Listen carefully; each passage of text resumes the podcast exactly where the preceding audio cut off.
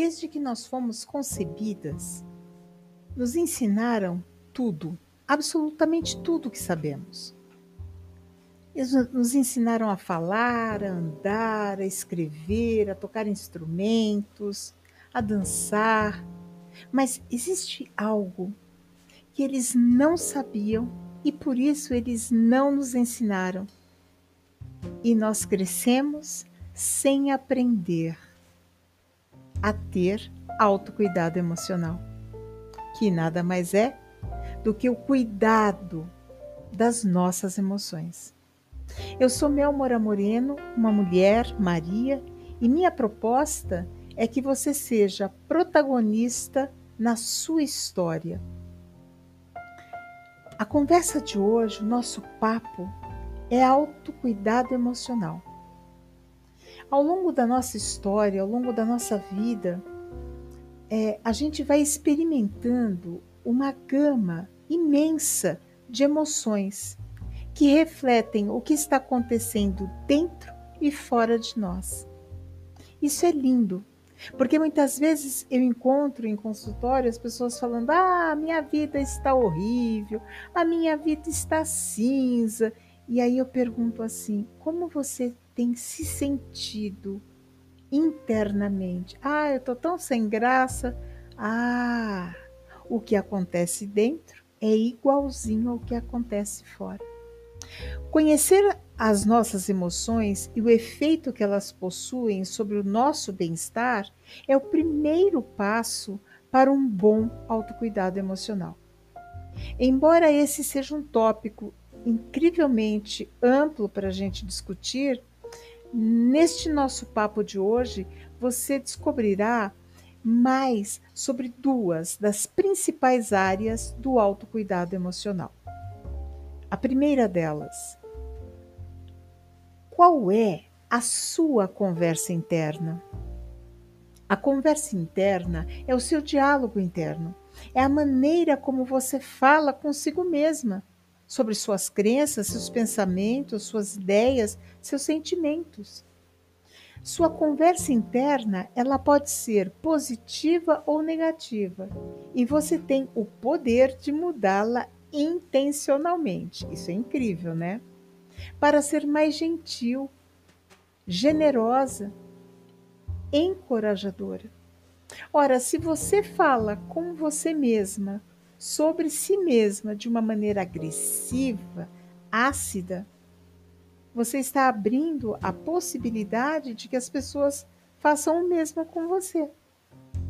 Então, você pode aprender a mudar esse diálogo interior e isso pode ajudá-la a ser uma pessoa, uma mulher mais positiva e, no final das contas, a viver uma vida muito mais feliz. Vamos a alguns exemplos para ajudá-la a refletir.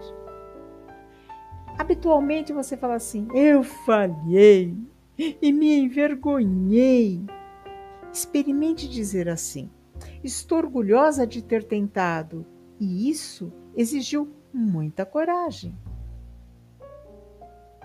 Aquela falinha ranzinza: Não há como fazer isso funcionar.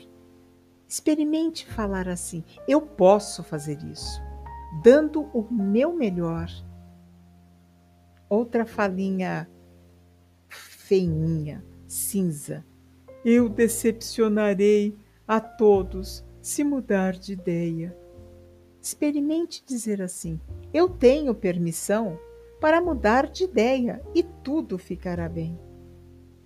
Olha como muda o aspecto, a, a pronúncia, o seu posicionamento dentro da sua vida. Ao invés de você ser a protagonista de muitas lamentações e desculpas, você passa a ser a protagonista de uma história onde você assume o lugar principal e determinante. Você assume o comando.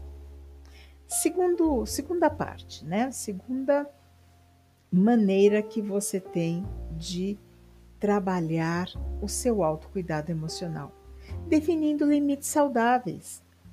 Limites saudáveis são um aspecto muito importante do autocuidado e são cruciais para o seu bem-estar.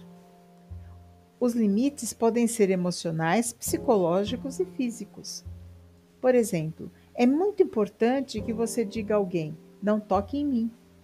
Por isso, isso me, me deixa desconfortável. Não me ligue, nem mande mensagem, porque isso, isso me atrapalha. Quando eu era jovem, o, uh, o pessoal tinha o hábito de beliscar. Eu virava um monstro quando me beliscava. Então eu falava assim: olha, se você quer ser meu amigo, se você quer ser minha amiga, não me belisque, porque isso é violento para mim.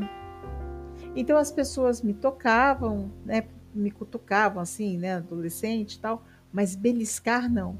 Porque a hora que me beliscava, minha mão ficava tão rápida, eu tinha uma reação tão instintiva, e eu descia a mão mesmo, né?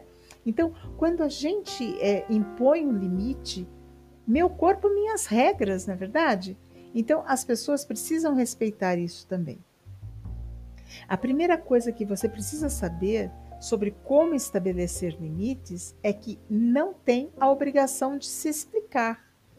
Eu não gosto e ponto, eu não quero e ponto. Você não precisa ficar explicando, olha, eu não quero isso porque eu sinto. Não, eu não quero, eu não gosto, eu não vou. Simples. Você pode simplesmente dizer não com firmeza e com elegância. E algo que não deseja fazer e que não, dese... e que não deve sentir, você não precisa explicar.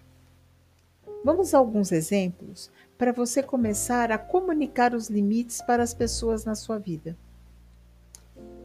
Não me sinto confortável com você me ligando a essas horas da noite. O que, que você está dizendo para a pessoa? Para de me ligar à noite. Mas você foi elegante, você foi sutil. Outro exemplo. Não estou procurando o seu conselho agora. Apenas quero me sentir apoiada. Ou seja, você não quer que a pessoa fique te dando lição de moral, julgando, não, você só quer apoio. Outro exemplo. Irei para a festa, mas só ficarei uma hora, porque quero chegar cedo amanhã. Ponto. Se as pessoas querem virar à noite e beber todas, o problema é delas. Você vai à festa e, e se deu o limite de uma hora. Você estará presente, você terá cumprimentado, terá compartilhado com as pessoas, isso só quando acabar a pandemia. E você estará cedo na sua casa zelando pelo seu bem-estar. Outro exemplo. É muito difícil é, chegar neste horário que você propôs. Existe algum outro horário disponível? Quando você percebe que você não conseguirá chegar naquele horário, que você pode se atrasar ou que você vai faltar, antes de assumir o compromisso, veja a possibilidade de um horário mais viável. Olha como é simples. É só você se posicionar em primeiro lugar. E quando você se posiciona em primeiro lugar, você diz sim para você, o não para o outro vai ser compreendido. Você não precisa ser rude, falar palavras chulas. Não. Você pode ser elegante, educada, super delicada e se impor e expor os seus limites e suas dificuldades de cumprir alguns padrões. Mulher Maria, você tem a intenção de cuidar de suas emoções? Mais reflexões emocionais de autocuidado em breve. Enquanto isso, deixe suas ideias aqui embaixo para que eu escreva cada vez mais para você. Eu quero falar cada vez mais exclusivamente para você. Vamos, Maria?